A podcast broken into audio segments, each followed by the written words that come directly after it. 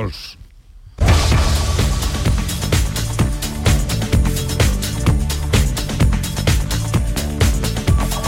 9 de la mañana, el día por delante con Beatriz Galeano. Hola Beatriz. Buenos días de nuevo. Antes eh, de llegar al eh, Congreso, vamos eh, con algunos apuntes de la jornada. Andalucía planteará hoy en el Consejo Interterritorial de Salud la cuarta dosis de la vacuna para las personas mayores. Es uno de los asuntos que va a tratar en esa reunión entre Ministerio y Consejería, precisamente ahora que los datos de la pandemia siguen creciendo. Por cierto, que hoy el Instituto Nacional de Estadística va a publicar la encuesta de morbilidad hospitalaria de 2020. El Consejo de Gobierno de la Junta celebra hoy su primera reunión ordinaria tras la convocatoria de elecciones. Lo hace miércoles y no en martes. Va a abordar la ejecución del Fondo de Financiación para las Entidades Locales Andaluzas, un plan antifraude para la gestión de los fondos de recuperación y el programa de refuerzo educativo para el verano. Nos situamos, si te parece Jesús, ya en el Congreso. Comienza esa sesión de control en la que van a responder, Pedro Sánchez responderá varias cuestiones, entre ellas cuestiones económicas que plantea el Partido Popular.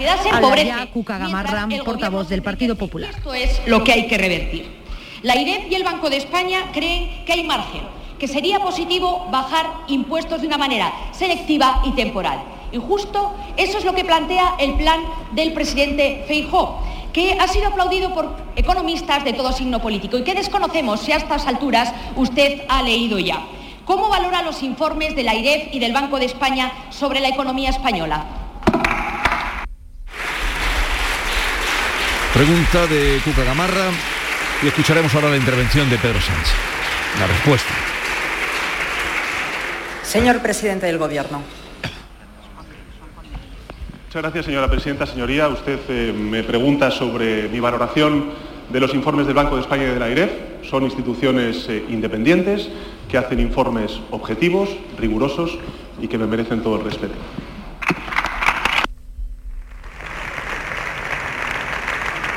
Pero ah, bueno, esperaremos a la segunda parte. Ha contestado como Guardiola anoche. Señora Gamarra. Pues mire, señor Sánchez, le quedan 24 horas. Y hay margen para aplicar más medidas que las que el Real Decreto pretende convalidar mañana. Que llega, por cierto, tarde y es escaso para la mayoría de los españoles. Yo no sé si usted sabe que una de cada tres familias ya gasta más de lo que ingresa. Y por eso es importante que nos diga cuáles son sus prioridades. ¿De verdad no va a tener ni un solo minuto para que profundicemos en las medidas que pueden hacer más fácil la vida de los españoles? ¿De verdad no va a encontrar ni un solo minuto para bajar el IVA de la luz y el gas al 5%? ¿De verdad no va a tener ni un solo minuto para que pactemos deflactar la tarifa del IRPF en los tres primeros tramos, es decir, los de las rentas bajas y medias? Porque además, señor Sánchez, esto se financiaría con la sobrerecaudación por la inflación y reduciendo el gasto improductivo, por ejemplo, el de su macrogobierno. No haría falta llevar a cabo ningún tipo de recortes, como los que, por ejemplo, usted apoyó con su voto en mayo del 2010, cuando el Partido Socialista congeló las pensiones, recortó los sueldos de los funcionarios o eliminó ayudas sociales como el cheque bebé. Señor Sánchez, le quedan 24 horas. Todavía está tiempo de elegir entre los que quieren debilitar el Estado, para los que usted siempre tiene tiempo, y los que queremos fortalecerlo y sacarlo adelante. Usted elige entre meterlos a ellos en los secretos oficiales o dedicarse con nosotros a buscar salida para los españoles. Bueno, vamos a ver ahora que tendrá que ser más eh, explícito, suponemos, en la respuesta que ha sido lacónica en la primera contestación de Pedro Sánchez a Cuca Camarra, que acaba de intervenir, Congreso de los Diputados. Señor presidente del Gobierno. Muchas gracias, señora presidenta. Señoría, yo le escucho y, y, algunas veces no sé si ustedes lo que proponen es hacer magia o trampas. Porque usted propone bajar los impuestos, usted propone reducir el déficit público, reducir la deuda pública y no tocar los servicios públicos. Pero cuando han gobernado ustedes lo que han hecho ha sido subir los impuestos, aumentar el déficit público, aumentar la deuda pública y recortar el estado de bienestar.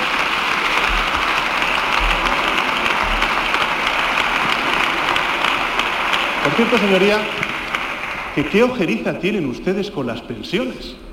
Proponen de nuevo desindexar las pensiones conforme a la evolución del IPC, señoría. Mire, eh, el planteamiento que está haciendo el Gobierno de España ante las consecuencias económicas y sociales de la guerra son, en primer lugar, lograr un acuerdo que creo que es importante desde el punto de vista político para la península ibérica, para el Gobierno de España, para el Gobierno de Portugal, para el conjunto de ciudadanos de nuestro país, para las pequeñas y medianas empresas, para la industria, en definitiva, para nuestra economía, fijando un precio de referencia al gas, algo que no ocurre en otras partes de Europa y, en segundo lugar, junto con los grupos parlamentarios, con las comunidades autónomas, con las instituciones públicas, también con los agentes sociales y con los sectores afectados, presentar un Real Decreto Ley que mañana tiene que ser convalidado en esta Cámara, donde lo que hacemos es lo siguiente. En primer lugar, rebajas fiscales selectivas, un 60% de rebaja en los impuestos del precio de la luz. Hemos bajado también, eh, por ejemplo, los peajes a la industria electrointensiva. Y junto con esas rebajas fiscales selectivas lo que hacemos son ayudas directas. Mil millones de euros, por ejemplo, al sector del transporte, ayudas directas al sector ganadero, al sector agrícola, también al sector pesquero y junto con ello, señoría, también proteger a aquellos consumidores más vulnerables. Vamos a subir a dos millones de hogares la protección, por ejemplo, con el bono social eléctrico. Eso es lo que estamos haciendo, siguiendo las recomendaciones del Fondo Monetario Internacional, siguiendo las recomendaciones del Banco de España y siguiendo también las recomendaciones de la Comisión Europea. Eso es lo que estamos haciendo, señoría. Y ayer les escuchaba decir o quejarse de que no he pedido formalmente su apoyo a la convalidación del Real Decreto Ley. Bueno, pues hoy se la pido a ustedes y se la pido al conjunto de la Cámara.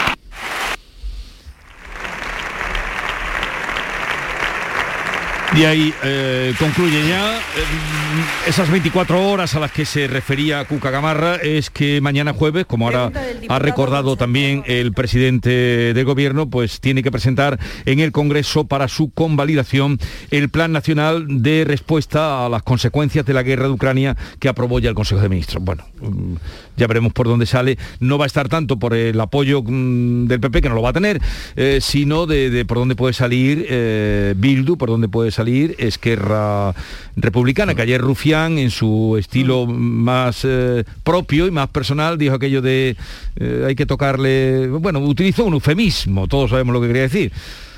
tocarle lo legislativo, tocarle en los legislativos. muy fino, Rufián. Irónico. ¿eh? Unos amigos que tiene Pedro Sánchez con los que se puede ir al fin del mundo. A ver, pero yo creía que nos iba a salir algo de Pegasus, que van a hablar de Pegasus. Y me gustaría oíros también a vosotros hablar de este asunto. Ahora el, eh, foco está puesto en Margarita Robles, a la que están eh, apretando sobre todo el sector eh, de la izquierda, de los socios del gobierno, por el espionaje que se ha llevado a cabo sobre 60 independentistas catalanes.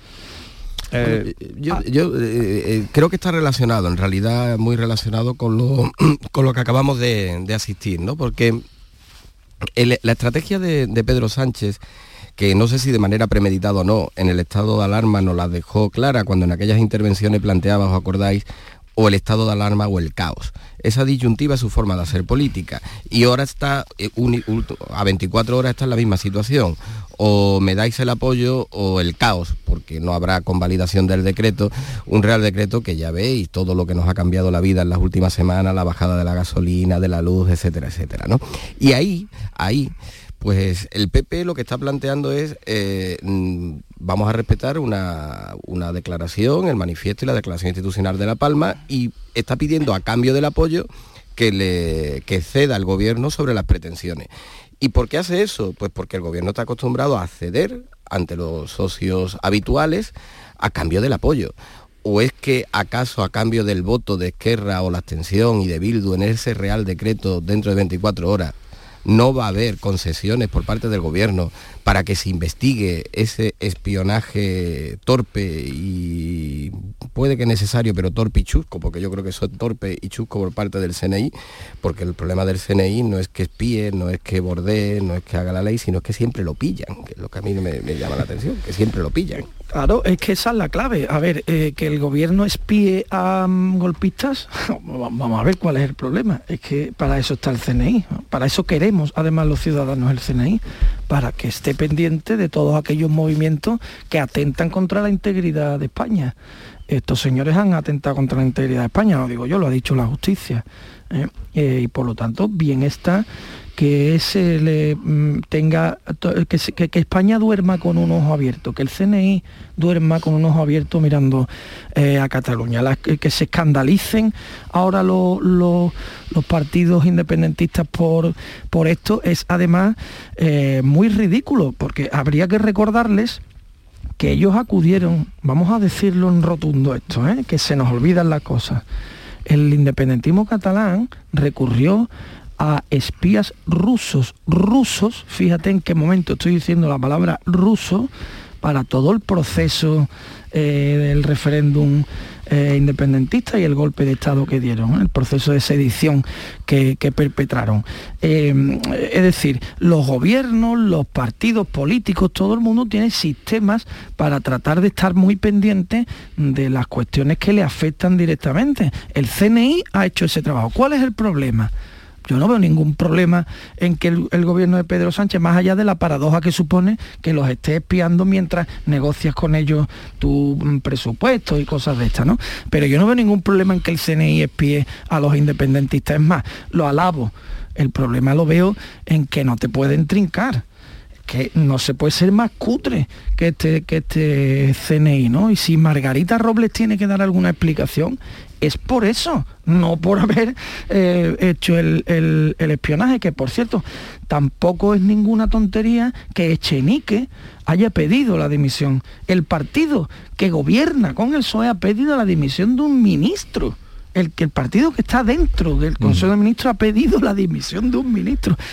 Esto es de cachondeo, la verdad. Todo en, este momento es de cachondeo. Que ya me eché el Batet ayer diga que ha tenido que, reformar la norma de los secretos del Estado porque eh, no había, no había eh, espíritu de Estado en los demás partidos y ella necesitaba generar un, bien superior eh, como, como una salvapatrias, yo de verdad creo que en los, en los tebeos de Mortadelo y Filemón había más seriedad.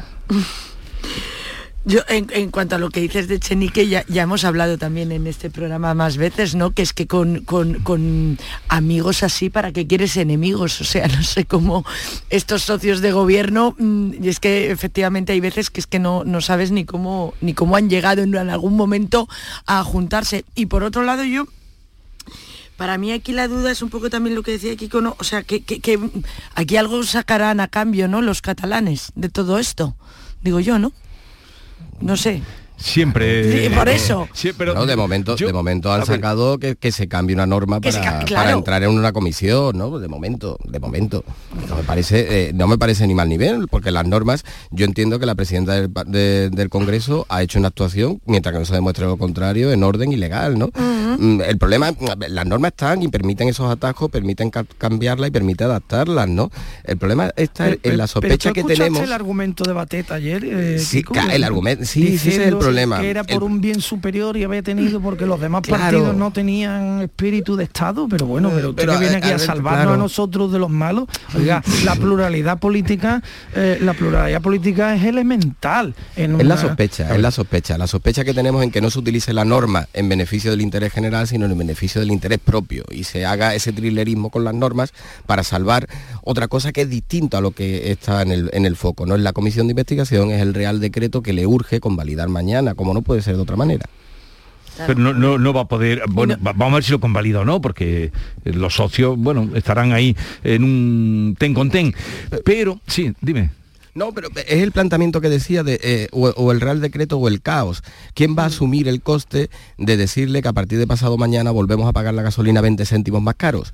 Em, eh, pero eso no puede servir, esa dicotomía no puede servir porque no es o Pedro Sánchez o el caos. Es que a veces entre la disyuntiva y la copulativa nada más que varía, nada más que varía una palabra y puede ser también Pedro Sánchez y el caos. Y el caos. Pero yo de todas maneras creo, sinceramente, creo, porque ya la experiencia nos invita a pensar en esto, que si la moneda de cambio necesaria para que todo se apruebe se, es Margarita Robles, a Pedro Sánchez no le temblará el pulso. Ah, no, eso no te quepa duda. Pero mm, mucha gente de la prensa, ya por no entrar en, medios de opinión, mm. opinadores, de que no van con Sánchez, han salido en defensa de, la mm, capacidad que puede tener un gobierno para espiar. Eh, para espiar, pero eh, uno de los primeros que vi, eh, Javier Caraballo, que digo, uno de los que, que escribió un artículo estupendo. Pero yo creo que no espiaron. Entonces, Yo estoy convencido que no espiaron. Que mandaron a la tía, ¿no? Estoy convencido que no espiaron. ¿Y sabes por qué? Pero esto es una cosa mía, ¿eh? vosotros sois los que sabéis. Si estaban espiando, Alberto mío, ¿cómo se les escapó Puigdemont? Sí, bueno, esa es otra, pero, pero estamos hablando si estaban espiando, ¿cómo se les va? Del nivel de cutrerío en el No sé, pero, esto es una pregunta que yo hago sin... Sí, pero es que, si estabais espiando, ¿cómo, se os escapa? Es que el espionaje, hoy, hoy se ha publicado en, en ABC, se produjo eh, eh, durante el gobierno de Pedro Sánchez. Aquello todavía era Rajoy. Rajoy ni siquiera espió, que es lo que además, además recuerda que es lo que se le reprochó principalmente al gobierno de Mariano Rajoy, eh, que no se dio cuenta de que las urnas venían, eh, eh, venían por el puerto de Barcelona, que Puigdemont se largó en un maletero y nadie se dio cuenta, en fin. Mm, pues porque no espío. Y ahora cuando se espía es porque espía. Antes porque no espía y ahora porque espía. vamos, a, ser, serio. Sí, yo lo que creo que cuando eh, un gobierno, un Estado, un Estado, tiene que tener un servicio de inteligencia, eh, en este caso el CNI, tiene que tenerlo, y yo le pido a ese servicio de inteligencia primero que tenga los escrúpulos necesarios para hacer un servicio de inteligencia, tiene que tener los escrúpulos, los necesarios, y que sea inteligente, como su nombre y en su definición dice, ¿no? Pero lo que pasa es que eh, los casos, si recordáis, ¿no? Cuando vemos uh, el CNI, vemos este caso y vemos el de Corina, ¿no? Cuando Corina sospechaba que sospechó de alguien del CNI porque le seguía a alguien con aspecto mediterráneo, ¿no? Y uno se imagina a alguien, del CNI vestido de, torero como el cobrador del frac, con un maletín diciendo devuélveme los 65 millones del emérito, ¿no? Y, no, y seguramente no estamos muy, muy distantes de la realidad, ¿no? Y eso es lo que me preocupa, que tengamos un servicio de inteligencia y que las dos cosas que se le pide, que, que, se, que tenga los escrúpulos necesarios y que como servicio de inteligencia sea inteligente, estén bajo sospecha. ahí es donde está la clave, yo creo. Eh, vamos eh, a, hablar de un otro asunto. Quiero introducir otro tema, pero seguimos luego con, con otras particularidades también que quiero comentar con vosotros. Por cierto, a todo esto, mientras eh, hablamos con nuestra próxima invitada, que señala un problema importante, que ese sí que es importante frente a lo de la España vaciada, la despoblación que estamos teniendo, no ya tanto en eh, la atomización de la España vaciada, sino en general la despoblación que hemos crecido demográfico? un 0,1, un 0,1 si lo hablamos el miércoles cuánto estaba o todavía no había salido, no, salió el jueves este, este, y ha pasado casi un poco así sin pena ni gloria, pero eso sí que es un problema grave. Por cierto, hablando de problemas, eh, ¿tienes información Alberto? Creo que está malito el que fuera arzobispo, cardenal, eh, Carlos Amigo. ¿Qué sabemos de eso? Sí, bueno, fue intervenido ayer quirúrgicamente, ha, tenido un proceso de varias intervenciones quirúrgicas en, las últimas semanas y su estado de salud ha empeorado. Se encuentra en este momento en una situación grave y a la espera de, acontecimientos, un problema pulmonar. Eh, bueno, no tengo muchos datos más, pero sé que la situación es, crítica y que, eh, bueno, esperemos que... ¿Dónde está? La verdad es que creo que creo que en Guadalajara, es que no tengo muy claro el, porque eh, se ha movido de sitio y en la última intervención ya no sé dónde ha sido. Me, soplan ahora mismo en Guadalajara. Pero, en fin, sí sé y el arzobispo actual de Sevilla ya ha hecho público que, que están todos rezando por su... Carlos Amigo Vallejo, eh, arzobispo carismático que fue de, Sevilla y luego cardenal, eh, y ahora estaba también en Valladolid, era donde estaba residiendo, ¿no? Sí, él se Porque él es de Valladolid. Él es de Medina de Río Seco. Y, bueno, pues está viviendo allí, casi retirado ya, tranquilo, viviendo una vida, pero bueno, eh, tiene ya cerca de 90 años, no sé si son 88, 88, 89 años, y, ah, pero siempre ha gozado de una salud mm, muy fuerte y hasta hace muy poco ha estado celebrando eh, misas y participando en muchos actos. En fin, esperemos que... Pues esa información em, tenemos y ojalá que se recupere eh, Carlos Amigo Vallejo, eh, que era eh, el apellido primo del famoso... Es que era primo, ¿no? Del famoso Vallejo Nájera. Primo, primo. Primo hermano. Bueno, en un momento estamos hablando con Lorena Garrido, que es presidenta de la Confederación Andaluza de Empresarios de Alimentación y Perfumería. Y es que hoy van a celebrar, hoy miércoles, a partir de las 10, dentro de un ratito, van a celebrar en la sede de la CEA una campaña para la distribución comercial frente a la despoblación en Andalucía. A ver si nos cuenta de qué va eso. En Canal Sur Radio, La mañana de Andalucía con Jesús Vigorra.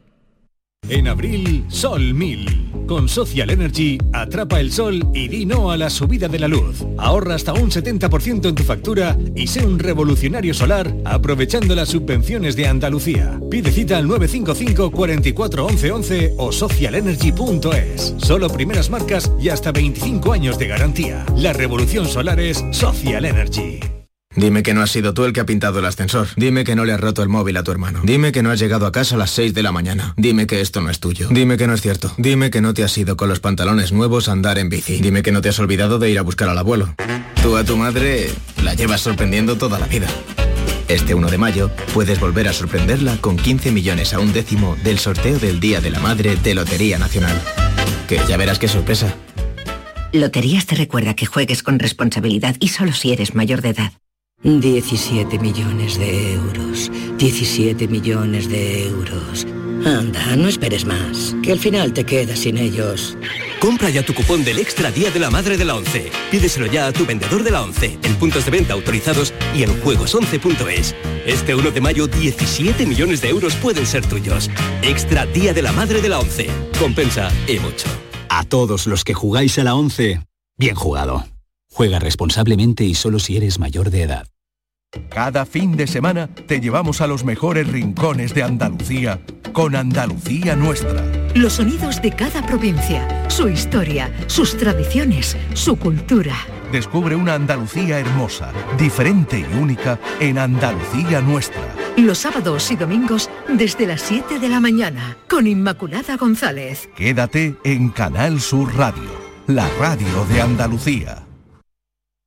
¿Te está afectando la subida de la luz? Claro que sí. Por eso en Insolac Renovables instalamos paneles fotovoltaicos de autoconsumo con los que podrás generar tu propia electricidad. Y ahora con las nuevas subvenciones de la Agencia Andaluza de la Energía lo tienes mucho más fácil. Entra en insolacrenovables.com e infórmate de las ventajas que tiene el autoconsumo. Insolac, expertos en energías renovables desde 2005. Se acercan las nueve y media de la mañana y desde hace unos minutos, Berrocar Automóviles te espera en sus instalaciones. Desde Grupo Berrocar te deseamos que tengas un buen día.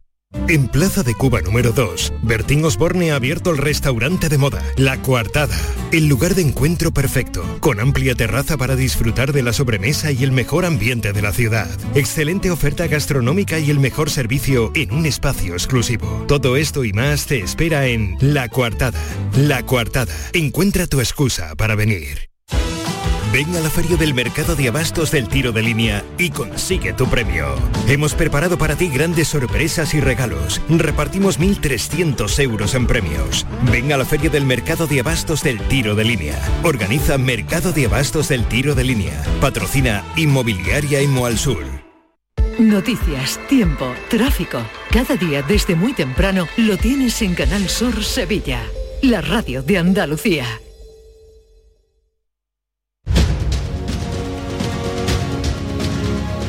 En Canal Sur Radio, La mañana de Andalucía con Jesús Vigorra.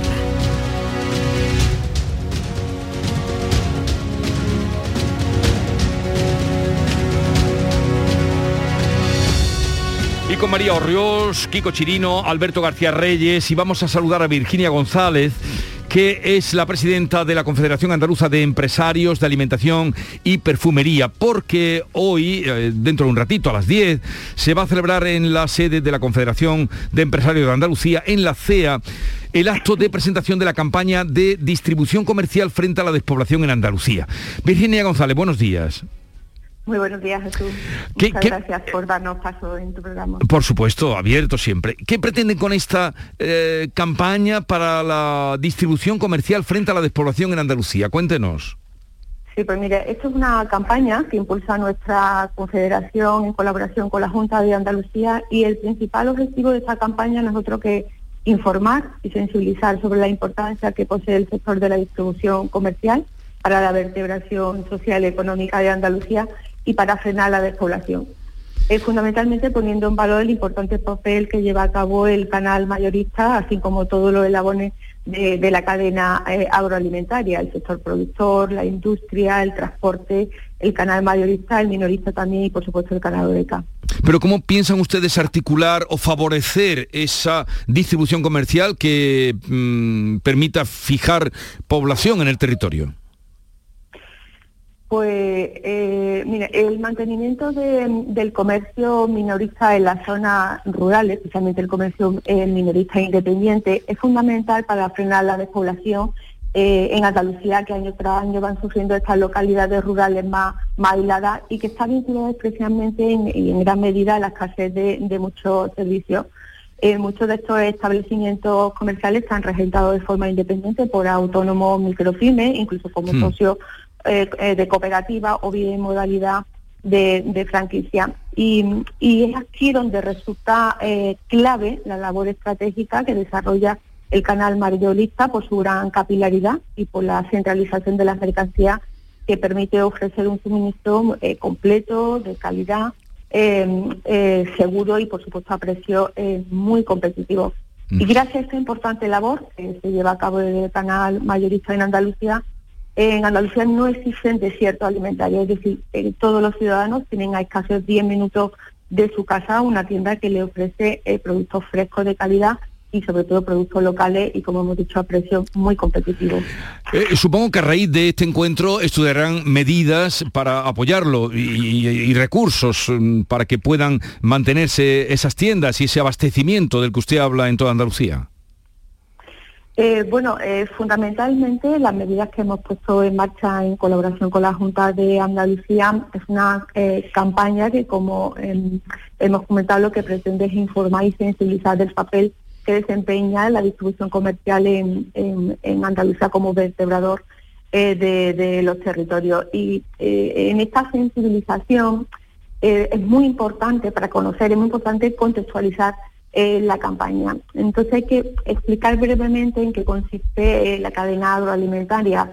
En nuestra comunidad autónoma actualmente existen 242.000 explotaciones agrarias, 27.000 explotaciones ganaderas, 2.400 operadores pesqueros y 7.000 industrias agroalimentarias. Y en la medida que no es posible que estas 278.700 productores en origen hagan hmm. llegar todos sus productos a los casi 8 millones y medio de, de andaluces, es por lo que en Andalucía se desarrolla una compleja red de comercialización y distribución basada fundamentalmente en el canal mayorista, en Casancarri, plataforma de distribución y conectada con el transporte. Y en esta sensibilización eh, pretendemos, con esta información, pretendemos sensibilizar el, conocimiento de esta labor encomiable que se hace desde la distribución eh, comercial alimentaria. Bueno, pues que sea muy provechosa esta, esta jornada, porque desde luego el, fin eh, justifica el que se tenga en consideración eh, esos números que usted nos ha dado y también la importancia del sector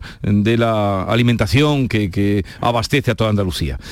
gracias por atendernos y suerte para llevar adelante su empeño, Virginia. Muchísimas gracias, Jesús. Buenos días. Adiós, buenos días. Virginia González, eh, presidenta de la Confederación Andaluza de Empresarios de Alimentación y de Perfumería. Mm, por cierto, eh, ayer estuve haciendo el programa en Gaucín. ¿Conoces ese territorio chileno? No, no. No lo conozco. Yo tampoco, yo tampoco. Andalucía es que es muy grande. Ya, que decías que he visto un amanecer Te vas a hacer el programa y no nos llevas. Pero, mm, mm, bueno... Nos tienes que llevar, sí. de excursión. No, pero Andalucía es muy grande y tiene eh, muchas posibilidades. Eh, eh es un pueblo bellísimo. ¿eh? Nos lo apuntamos, ¿no? Sí, sí, sí, sí. Cuando tengáis algún motivo de escapada. Además, Gaucín está, era el lugar de parada y fonda porque los viajeros románticos entraban por Gibraltar era por ahí la vía de entrada eh, siglo XVIII, siglo XIX, y iban a Ronda, que era donde estaba el foco principal. Eh, ¿Dónde paraban? La parada, eh, la vía, en una posada que había ahí en Gaucín. Ahí era donde paraban. Y la Carmen famosa, la Carmen cigarrera, no era cigarrera. en, en Merimé, en lo que cuenta Merimé. La Carmen era una morena de, de Gaucín. Ah, ni idea.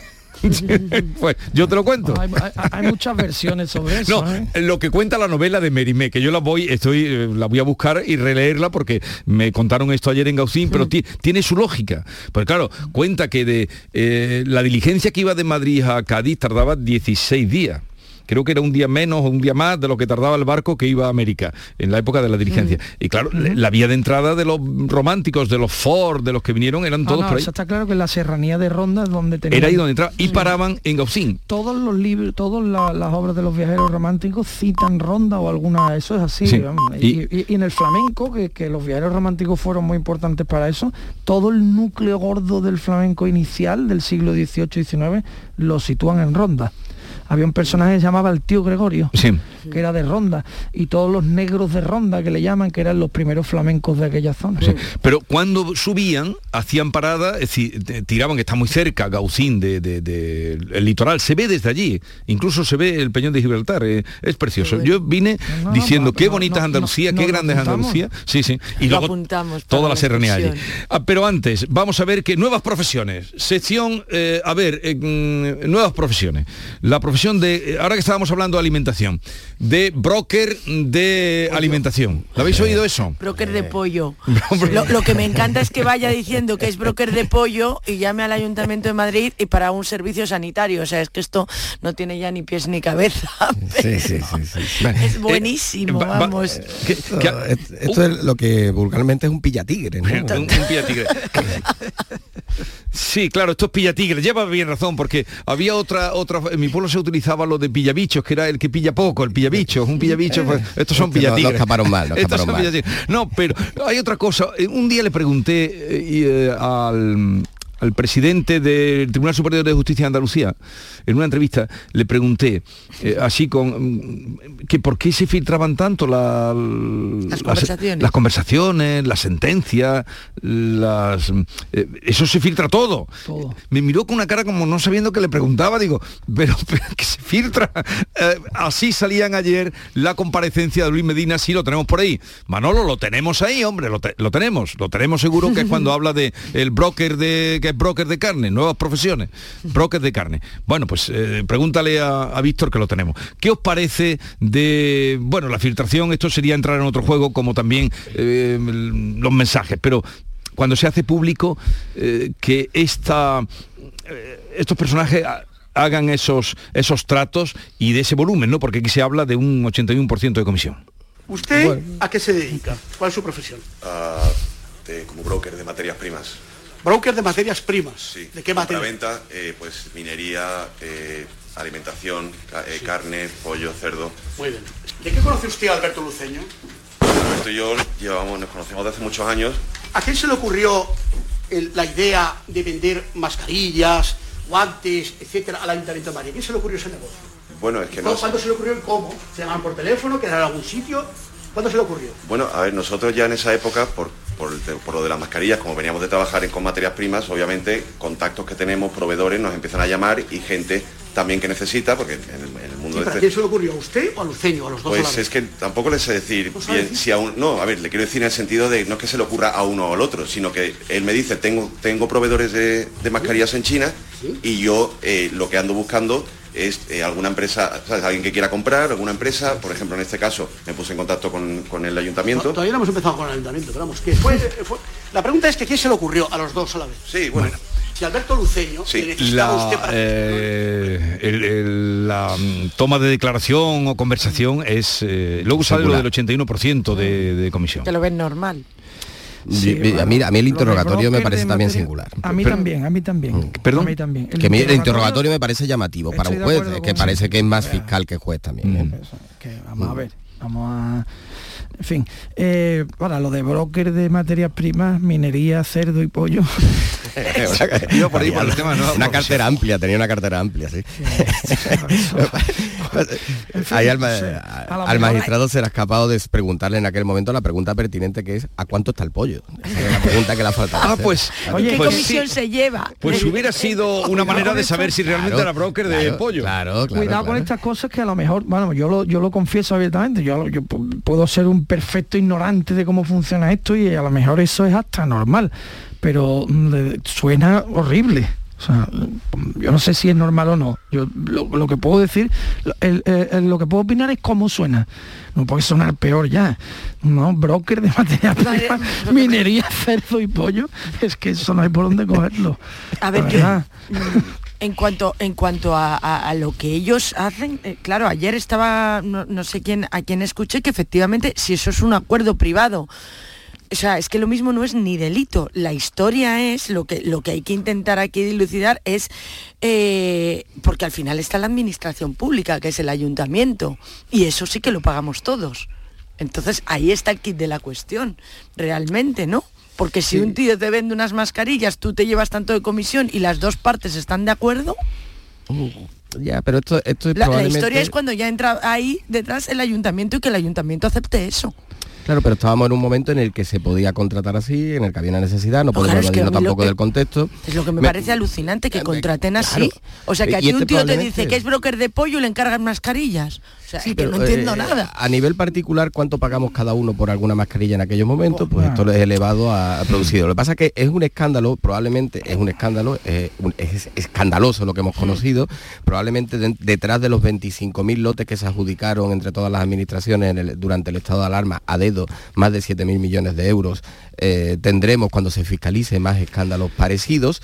Eh, y, y el problema es el problema es cuando pese al escándalo lo que nos enerva lo que nos llama la atención eh, todo el estupor y que nos provocan estas cosas como al final tengamos que concluir que no era ilegal Ese- ese será A el ver, problema. es que, eh, mira, el otro día sale un informe del Tribunal de Cuentas que ha pasado un poco desapercibido y que a mí me parece muy llamativo, en el que eh, se explica qué precio pagó cada ayuntamiento de más de 300.000 habitantes en España por las mascarillas de media. Y Madrid no era el que más había pagado, ni, ni mucho menos. El que más pagó por las quirúrgicas fue Bilbao, el segundo Sevilla, Madrid tercero. El que más pagó por las FPP2 Ujú. fue Madrid, en ese caso sí, el segundo Sevilla. Zaragoza creo que era el tercero. Es decir, como aquí se abra la caja... No, eso se va a levantar. Se va a levantar. Creo yo. De hecho, están yo creo saliendo que ya se va a levantar. cosita, claro. sí. Es que, eh, y eso está ahí, eso es un informe del Tribunal de Cuentas. Entonces, ahora, ahora habrá que ver si la manera de gestionar, de, de- de intermediar en, en la búsqueda de mascarillas y pago de mascarillas fue correcta o incorrecta, que es lo que está diciendo Kiko, que mm, cuidado, O- o- vaya a ser que esto no sea ilegal. Y como no sea ilegal, eh, desde luego, desde luego lo que sí tengo yo muy claro es que moral no es. Moral a mí no, no. me parece para Tanto, esto pero- a mí esto me parece hizo- absolutamente impresentable. Otra cosa es que sea ilegal.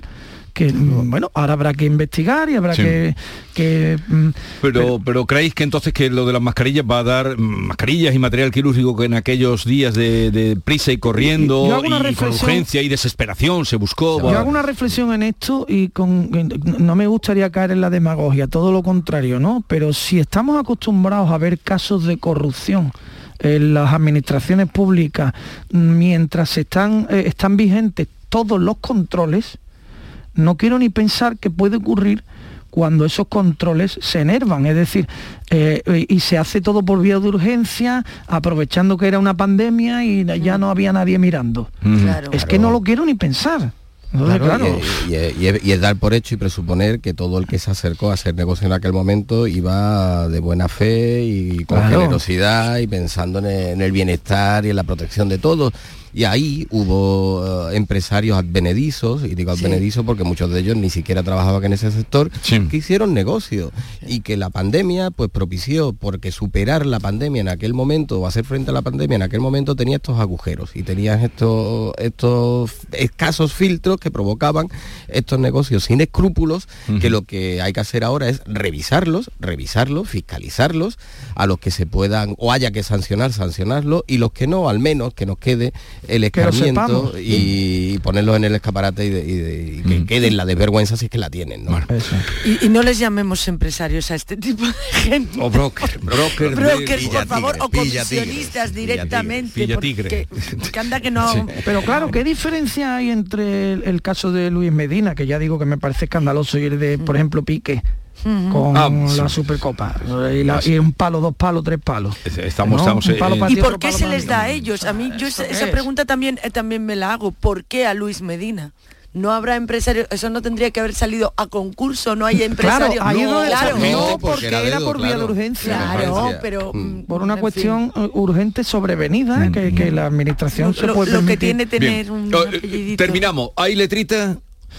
Mira, como has hablado de Gaucín, sí. eh, me he acordado de una letra hoy mucho menos profunda, pero creo que muy bonita, de un, de, de un cante que se llama el Mirabras, que es una especie de cante por alegría. El es Mirabras, de un, vendedor, de un vendedor ambulante que para cortejar a una mujer le vende Andalucía. O sea, un broker. Un broker. un broker. un broker de materias primas. que le broker dice, de pollo. que le dice por Mirabra, venga usted a mi puesto, hermosa, no se vaya usted, salero. Castañas de galarosa, yo vendo camuesa y pero. Yo traigo naranja y son de la China, batatitas boronda y suspiros de canela, melocotones de ronda y agua de la nevería. Te quiero yo como la madre que me parió. Pues ahí está. Y, y, y, nos enlazamos, qué bien, no estaba preparado, pero qué bien con, con, este, con esta alusión que hemos hecho a, a, la campaña de abastecimiento en toda Andalucía, en los territorios donde tiene menos población. Ah, está muy bien. Alberto García Reyes, Kiko Chirino y María Orriols, eh, un abrazo, que tengáis buena semana. Igualmente. Igualmente. Adiós. Un abrazo. Igualmente. Buenos días. Adiós, buenos días. Ay, la funda del sofá. Ay, qué pintas llevas. Ay, otra vez las mates. Ay, que no llegas. Ay, qué te has hecho en el pelo. Ay, qué pantalones. Ay, qué horas son estas. Ay, cómo se entere tu padre. Ay, qué disgusto. Hay que ver cómo tienes la habitación. Tú a tu madre la llevas sorprendiendo toda la vida. Este 1 de mayo puedes volver a sorprenderla con un décimo del sorteo del Día de la Madre de Lotería Nacional. Ay, cómo le toquen 15 millones. Ay, cómo le toquen. Loterías te recuerda que juegues con responsabilidad y solo si eres mayor de edad.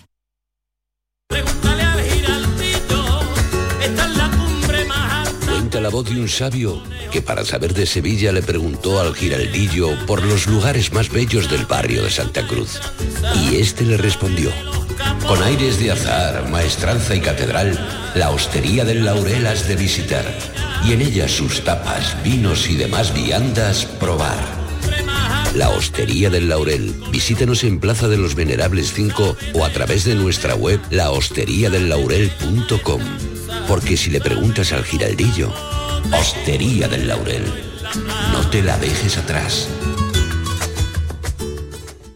¿Te gustaría poder comer lo que quieras? En Dental Company activamos el plan Renove de prótesis. Solo en abril tienes 250 euros de descuento en cada implante al renovar tu prótesis dental. Recuerda que la consulta y el diagnóstico son siempre gratis en Dental Company. Pide tu cita ya en el 900-926-900 y renueva tu sonrisa. Dental Company, porque sonreír es salud. Te presentamos la cadena de radio donde tú mandas. Canal Sur Podcast. En Internet. Tú decides los contenidos y a qué hora los escuchas. Actualidad, divulgación, ciencia, música, literatura, tradiciones, Andalucía. Todo esto y mucho más lo tienes en Canal Sur Podcast. La radio solo para ti. Canal Sur Podcast. La tuya. ¿Sabías que con la energía producida con paneles solares puedes ahorrar hasta un 80% en el recibo de la luz? En Social Energy te hacen un estudio personalizado y te dimensionan la planta solar a la medida de tus necesidades. Nuestros ingenieros han escogido a los mejores fabricantes para ofrecerte hasta 25 años de garantía. Además, si lo financias, con lo que ahorras en luz podrás pagar la cuota y tu instalación sin darte cuenta. La mejor calidad-precio la tienes en Social Energy. Infórmate llamando al 955 44 11 11 o en socialenergy.es. La revolución solar ha llegado con Social Energy.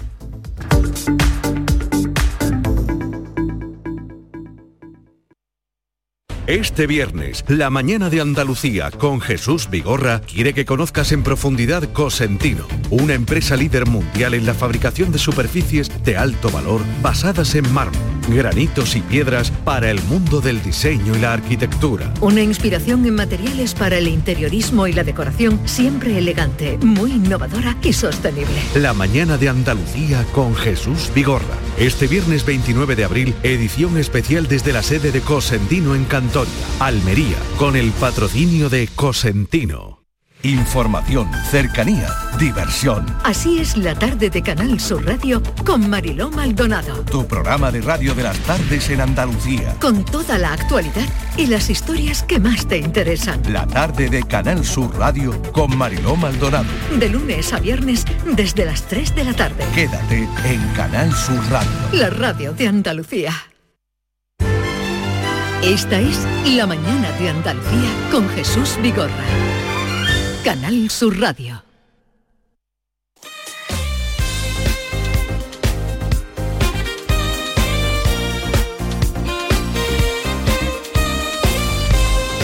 Cambio de tercio, cambio de equipo. Se presenta ya Maite Chacón, buenos días. Hola, ¿qué tal Jesús? Buenos días. ¿Has descansado? Muy bien, hemos descansado estupendamente. Vale, me alegro. Y David Hidalgo, te veo a ti, a ti te veo descansado. Sí, usted trae muy buena cara, se nota que habéis estado en un sitio precioso. Y de cambio de equipo nada, porque nosotros estamos desde las 6 de la mañana escuchándote a ti. Otra cosa es que... Cambio de equipo de la gente que tengo aquí, Ah. entonces salen, eh, entran, entran y salen. Nosotros Es- somos tu equipo desde las 6 de la Esto mañana es un que tú entras yo estoy pendiente de ti. Esto es un escenario en el que salen, entran, hacen su actuación, vuelven. Como una obra de teatro. Como una obra de teatro. Teatro, La la, vida es teatro. ¿Dónde vamos ahora, querida? Pues vamos a contar la culminación de una historia que contamos aquí el otro día y por la que se han movilizado las redes sociales. Eh, tras la final de la Copa del Rey, una mujer pierde una bufanda y pone este mensaje en las redes sociales. Buenas tardes, sé que es misión imposible, pero es lo último que puedo hacer y por intentarlo no pierdo nada. Ayer a la salida del Villamarín, entre la euforia y la masa de gente que había, se me perdió la bufanda de mi niño. Se me cayó y aunque recorrí el camino de nuevo, ya no la encontré. Es una bufanda muy especial porque la tenía desde que el Betis bajó a segunda y en ella pone volveremos. No había ni un partido en el que no la llevara. Ayer quise que viniera conmigo a la final y torpemente la perdí. Para quien no conozca el por qué es tan especial, mi hijo falleció hace tres años. Si no la recupero, cosa que soy consciente de que es difícil, solo espero que quien se la encontrara sepa valorarla y la lleve a los partidos con el mismo cariño con el que él la llevaba. Gracias por escucharme y enhorabuena a todos los béticos. Bueno, esto nos moviliza a nosotros, por supuesto, moviliza Y- y a todo el las que lee ese sociales, mensaje. A, a todo el que lee este mensaje tan emocionante. Bueno, pues vamos a hablar con Aurora, la autora de este mensaje, porque, querido Jesús, la bufanda ha aparecido. Ha aparecido. Aurora, buenos días. Hola, buenos días. Y, y felicitarla porque haya aparecido la bufanda y la vuelva a tener usted en su poder y la pueda seguir llevando a los partidos. ¿Dónde, ¿Cómo ha sido? Eh, muchísimas gracias. Pues mira, ha sido un gracias al- a las redes sociales. Creo que el chico me dijo que lo había visto en Twitter. Eh, yo no tengo Twitter, o sea que alguien ha, hecho esta labor por mí. Y es un chico que, que estaba en el campo, viendo como yo en la final allí en el campo y a la salida se la encontró. Entonces él lo vio en el Twitter, eh, lo vio por la mañana y estuvo el pobre intentando localizarme toda la mañana, pero yo como no me manejo bien en redes sociales no lo vi Sí. y la verdad es que ha movido cielo y tierra hasta que ha conseguido dar conmigo.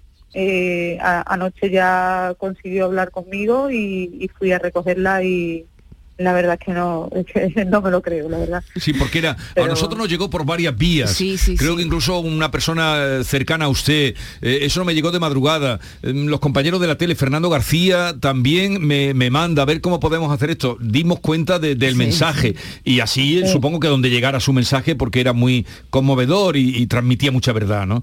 Pero Sí, la, la- la verdad es que, vamos, el mensaje es la realidad, ¿no? La bufanda era de, era de Jaime y, hombre, para mí era, era muy, muy especial y, y desde aquí dar la gracia a todo el mundo porque la verdad es que yo estaba un poco desbordada porque no me esperaba y esto ha servido para, por lo menos a mí me ha servido para algo, para saber que, que sigue habiendo muchísima gente buena en este mundo que, que llevamos una vida de locos, pero que, que cuando hay que pararse a ayudar a alguien lo ayudamos, Sí. la conozca o no la conozca, pero la ayudamos y entre todos lo hemos conseguido. Yo no he conseguido nada, me lo habéis conseguido todos ustedes y, y, y la bufanda ha vuelto a mí. Aurora, ¿no hay, no hay Ah, partido en, la- en el que no vayas con la bufanda de tu hijo? ¿Lo llevas siempre?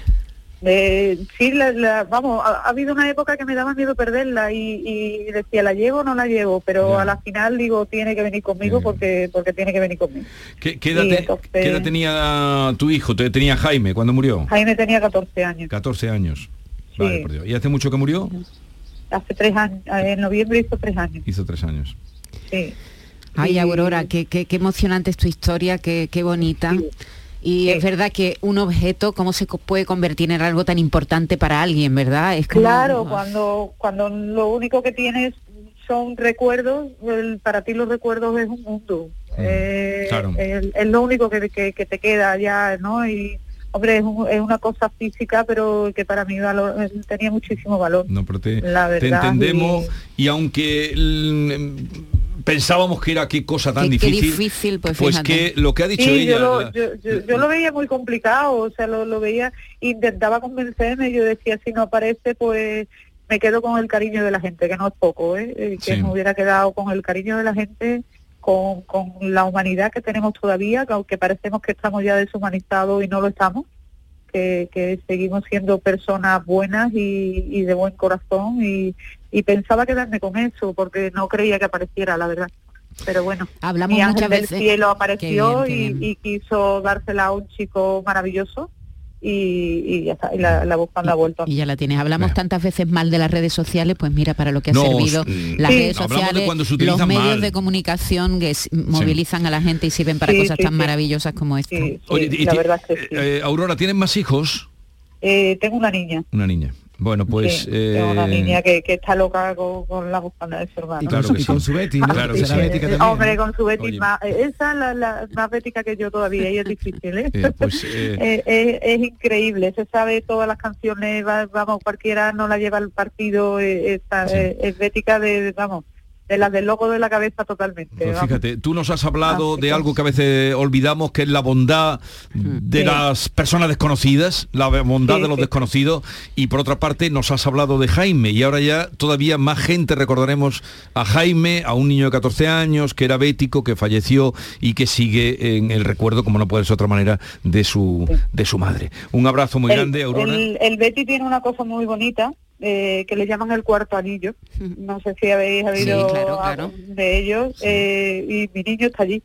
Como yo le dije ayer a los del Betty, digo, mi niño disfrutó del partido igual que nosotros, igual que todos los que están en el cuarto anillo. El presidente Y, Ángel y desde Aro- allí le sigue dando fuerza a todo el mundo y a su Betty, por supuesto, también. Recordarás, Aurora, que el presidente Ángel Aro en su discurso en el Benito Villamarín habló del Sí, cuarto anillo y de los del béticos cuarto que estaban anillo, en el sí, cielo. El cuarto anillo supongo que es donde depositan la... eh, No, Es una metáfora. No, el cuarto metáfora. anillo, eh, sí, sí, es, es metafórico, totalmente. El cuarto anillo es donde están todos los béticos cada vez que, que hay algo del Vale, vale, y, vale, y desde allí lo ven todo junto. Bueno, para que todo el mundo también lo sepa. Aurora, Sí. eh, un abrazo muy grande, mucha suerte eh, para ti, para tu Betty y para tu familia. Muchísimas gracias y Adiós. gracias a todos por vuestra ayuda. Adiós, mujer, adiós. Venga, gracias. La mañana de Andalucía. Porque realizar una obra eficaz y eficiente en Sevilla es posible. Revesan. Contamos y trabajamos con arquitectos, administradores de fincas y para particulares, llevando a cabo sus proyectos con la calidad y seriedad que nos caracteriza. Contáctenos en revesan.es. Revesan, transformando Sevilla. ¿Te está afectando la subida de la luz? Claro que sí. Por eso en Insolac Renovables instalamos paneles fotovoltaicos de autoconsumo con los que podrás generar tu propia electricidad. Y ahora con las nuevas subvenciones de la Agencia Andaluza de la Energía lo tienes mucho más fácil. Entra en insolacrenovables.com e infórmate de las ventajas que tiene el autoconsumo. Insolac, expertos en energías renovables desde 2005. Circo Sensaciones en la Feria de Sevilla presentan a los ganadores de Got Talent España 2021. Desde Ucrania, dúo Turkiev. Además de acróbatas aéreos, malabaristas, equilibristas, magia, los payasos sevillanos Remache, Rocky, Pelo Pincho. Desde el 29 de abril al 8 de mayo. Funciones todos los días. Entradas en taquilla del circo y en atrápalo.com. Circo Sensaciones en el recinto ferial. ¿No conoces todavía Canal Sur Podcast? Descubre nuestra nueva plataforma digital de contenidos especializados. Exclusivos, de producción propia. Como Crónica Negra, un recorrido por los asuntos judiciales que más interesan a la sociedad y los sucesos y acontecimientos más oscuros de nuestra historia, con Javier Ronda. Canal Sur Podcast. La tuya. Esta es La Mañana de Andalucía con Jesús Vigorra, Canal Sur Radio. Minutitos para anunciarles el tema de participación, de contraste, de opiniones, de experiencias con ustedes, que va, ¿de qué va hoy? Hoy vamos a hablar de desayunos. Sé que es un tema que le va a gustar mucho a nuestros oyentes, a ti también, que eres un tiene buen paladar. Convénceme. Sí, bueno, pues desayunar. No todo el mundo desayuna igual, ¿eh? Hay gente que le gusta la tostada con jamón y aceite, que es lo más clásico. Hay gente que se decanta por lo nuevo, que es el aguacate. ¿eh? Parece que Pero, ahora ya no hay ver, mantequilla, ahora hay a- aguacate. A ver, vamos, vamos a ver. ¿A cuento de qué hablamos hoy del desayuno? Pues mira, eso lo sabía Maite. ¿Pero Maite cómo que lo sabía Maite? Porque la jefa y se ha ido, ¿sabe que se ha ido llorando de aquí? O sea, me dice que lleva desde las 7 de la mañana trabajando para el programa, le pregunto que por qué vamos a hablar hoy del desayuno y me dice que le pregunta a Maite. Pero no, yo me quiero ya, yo me voy a hacer broker de desayuno. Jesús, pero no, le busque una causa a todo. Hoy vamos a hablar Sí. del desayuno porque tenemos ganas de hablar del desayuno. O hay que buscar, ¿no? Bernardo Ruiz, ¿por qué vamos a hablar hoy del desayuno? Buenos días. ¿Tú tampoco lo sabes? Yo sí, porque el otro día... Eh, espera un segundito que como ha llegado antes de tiempo no estaba el micrófono dispuesto. Eh, yo sí, porque el otro día le comenté a Maite que desayunar eh, allende la frontera de Despeñaperro era un delito. Ah, tú eres el culpable de que hablemos hoy del desayuno. Por ejemplo. Vale. Bueno, el, el- el- el rep- o el responsable o el que tuvo la idea. Maite, ¿por qué estamos hablando hoy del desayuno? ¿Cuál es el...? Bernardo, que lo cuente, ¿no? No, lo está Ya lo está contando Bernardo. no es el Día Mundial del Desayuno. No, no, nada. ni de la tostada, ni es el día de la, de la tostada, ni es el día del desayuno.